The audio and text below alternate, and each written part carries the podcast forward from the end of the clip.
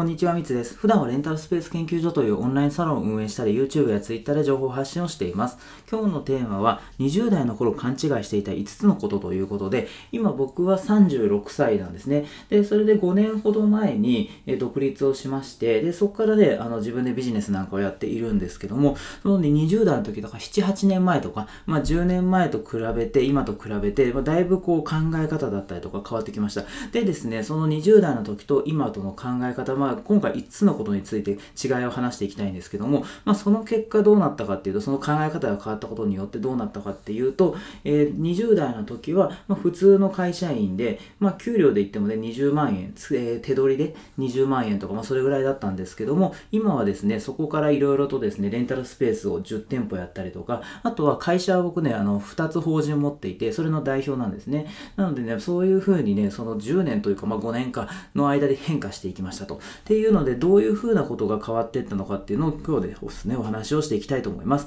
でですね、じゃあ一つずつ言っていきたいんですけども、まず、えー、一つ目ですね、20代の時、ほど勘違いしていたこととして、失敗したくないっていうことですね。でですね、やっぱり、その、まあ、今はね、逆にね、あの、失敗、まあ、したくないですけども、でも失敗して学ぶことが多いっていうことにね、今気づいてるんですよ。でですね、20代の時ってね、やっぱね、こう、まあ、僕ね、その起業とかね、もう副業の経験なんかもなくて、で、普通にね、あの、会社員として勤めてたんですけども、まあ、その時思ったのはね、あの、将来的にまあ、あの独立したいなと、起業していきたいなっていうふうに思っていて、ただ、失敗したくないなってめちゃめちゃ思ってたんですよね。なので、あ、こういうアイデアとかいいんじゃないかなとかね、こういうことやってみたらいいんじゃないかなっていうふうに頭の中で考えた時に、あ、でも待てよ、これって失敗する可能性があるなと思って、で、それで、あ、やめようとかっていうふうにね、えー、そういう思考だったんですよね。ででですね、今に関しては、まあもちろんね、失敗しないというかね、失敗する可能確率を下げるように、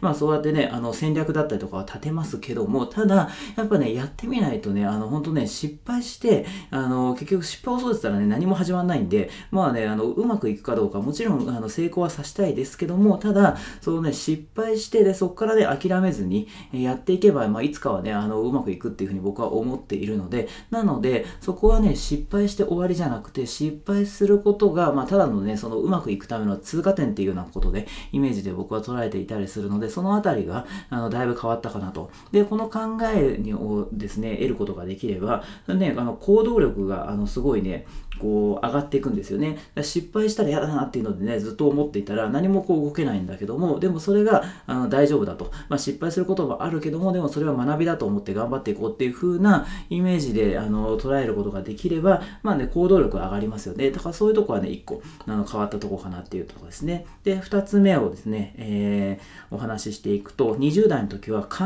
えてから行動していたってことですね。で、今は逆なんですよ。行動してから考えるってことなんですよね。で、やっぱりね、そのさっきの話とま似たような話なんですけども、やっぱりね、いろいろと考えて、で、それ考えて考えて、あ、これいいんじゃないかなと思って動き出していると。でもそれってめちゃめちゃスピードが遅いんですよ。で、なんならその考えてるうちにやらなくなってしまうので、まあね、その1日にね、10個とか20個とか、何かしら考えが浮かんだとしても、結局ね、それほぼほぼやらないんですよ。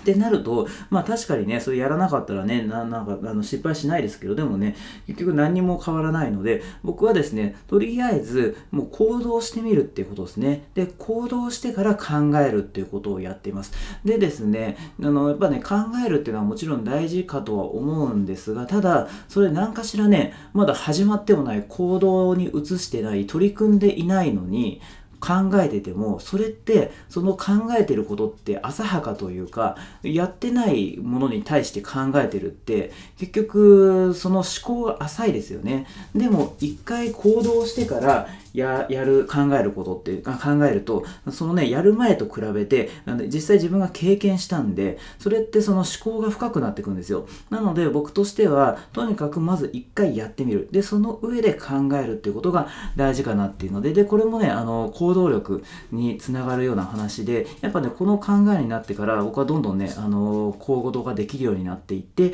で、それもちろんね、それこう手数がね、あの、多いんで失敗することもあるんですけども、ただ、その分うまくいくことも多いっていうようなところで、僕としてはね、すごいこの思考は気に入っていたりします。で、3つ目の、ま勘違いしていたことですね。えー、20代の時は努力せずに成功したいっていうふうに思ってたんですよね。まあ、これはね、まあ、僕だけなのかわかんないですけど、やっぱね、できればなんか楽して稼ぎたいとかね、なんかそういうような思考があって、で、あのね、まあ、そういうのがあったから僕は詐欺にあったりとか、なんかね、いろんな人にこう会って、で、人脈を広げてったらね、まあ、自分は努力しないでを、あの、成り上がっていけんじゃないかみたいなたいな風に思ってね、で、それで、あの、足元見られて、まあ、詐欺にあったりとかしたんですよね。でも今は僕、本当はね、あの、僕自身は本当に自分のことをね、もう完全に凡人だと思っていて、だから、だからこそもう努力するしかないなっていう風に思ってるんですよ。なので、まあ、その努力せずに成功したいって、まあ、もしかしたらね、なんか運が良くて、あの、うまい具合にね、何かしらこう、パッとやったものが当たって、で、それでこう、すごいね、あの、利益を得られる可能性はありますけど、でもそれっって長続きしないですよね。しかも自分の能力に見合ったね、お金があったとしても、なかなかそれを使いこなすのって難しいし、だからなんか宝くじでね、当たった人ってほとんどみんな破産するとかってね、あの聞いたことがありますけど、そういうことだと思うんですよね。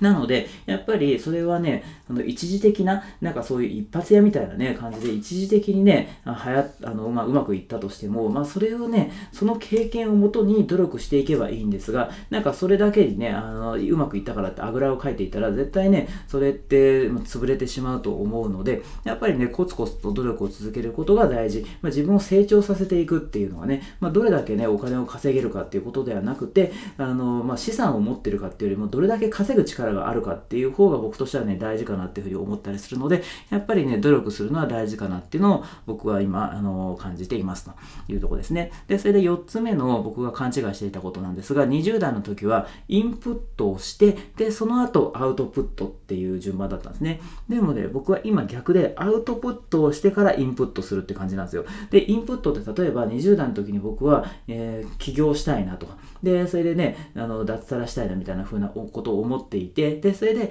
あの、本屋とかでね、よく、あの、本をよく読んでたんですよ。やっぱりね、その、何をすればいいかもわからなかったんで、とにかくインプットをしました。で、それで、あの、自己啓発とかね、なんかビジネス書とか、なんか起業するための本とか、そういうのをとにかく読んだりとか、あとは、セミナーとかですね、自己啓発セミナーみたいな、そういうところに参加して、で、それで、あの、インプットをどんどんどんどんしていったんですよ。でもね、結果ですね、20代の時にまあ、とにかくもう本はどれぐらいですかね、月10冊とか読んで、セミナーはね、土日なんかはね、その会社が休みな時にセミナー、しかも結構ね、高いやつ、もうなんか3万円とかね、僕一番高いやつでなんか30万円ぐらいのセミナーを受けたことあるんですよ。で、それってね、別にその時って収入もあったわけじゃなくて、だ30万円ってあれだ、あれですよね、もう、その自分の月の給料とかですよね、それを超えてるぐらいのセミナーに参加したりとか、で、それでインプットしてたんですけど、でもね、何にも特に起きなくて、で、それで気づいたらね、もう30歳超えてたんですよ。で、で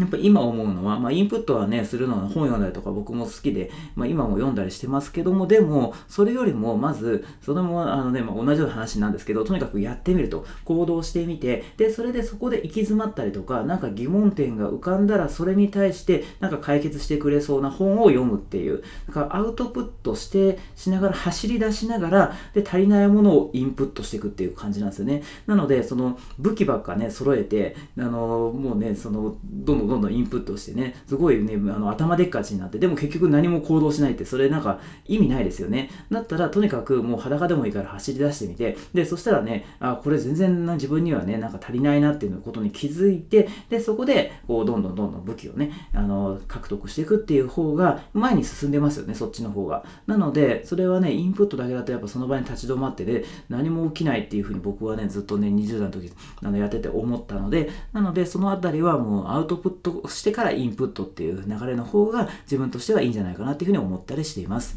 で、最後の5つ目ですね。20代の時に勘違いしていたことで、えー、好きなことを仕事にしようっていう、まあそういうような言葉ってよくありますよね。で、僕もそれを掲げてて、ずっと活動してたんですよね。でも今はもうね、やってみないと好きかどうかもね、判断できないんですよね、これ結局。で、あの、好きなことを仕事にってたって僕そんな20代の時に好きなことそもそもなかったし、何をね、やればいいんだっていう、好きなことって友達となんかその時は飲み会とかね、なんかカラオケ行ったりとかなんか買い物したりとか、なんかそれが好きなのかみたいな。で、それを仕事にするってなんだみたいなね、なんかそんな話だったんですよ。でもやっぱり、ね、結局やってみて、僕その、あの、独立したきっかけがレンタルスペースの運営だったんですけど、で、それって、全然ね、その、やる前は興味なかったんですよ、レンタルスペースなんて。で、それでまあ、でも、ね、しょうがない、もうやってみないともう何も起きないからっていうので、もう、まあまあやってみたんですね。そんな興味なかったけど、こう取り組んでみたら、そしたら面白いなっていう風になってて、未だにまあ5年ぐらい経っってますけど、今もね、楽しく取り組んでたりするんですよね。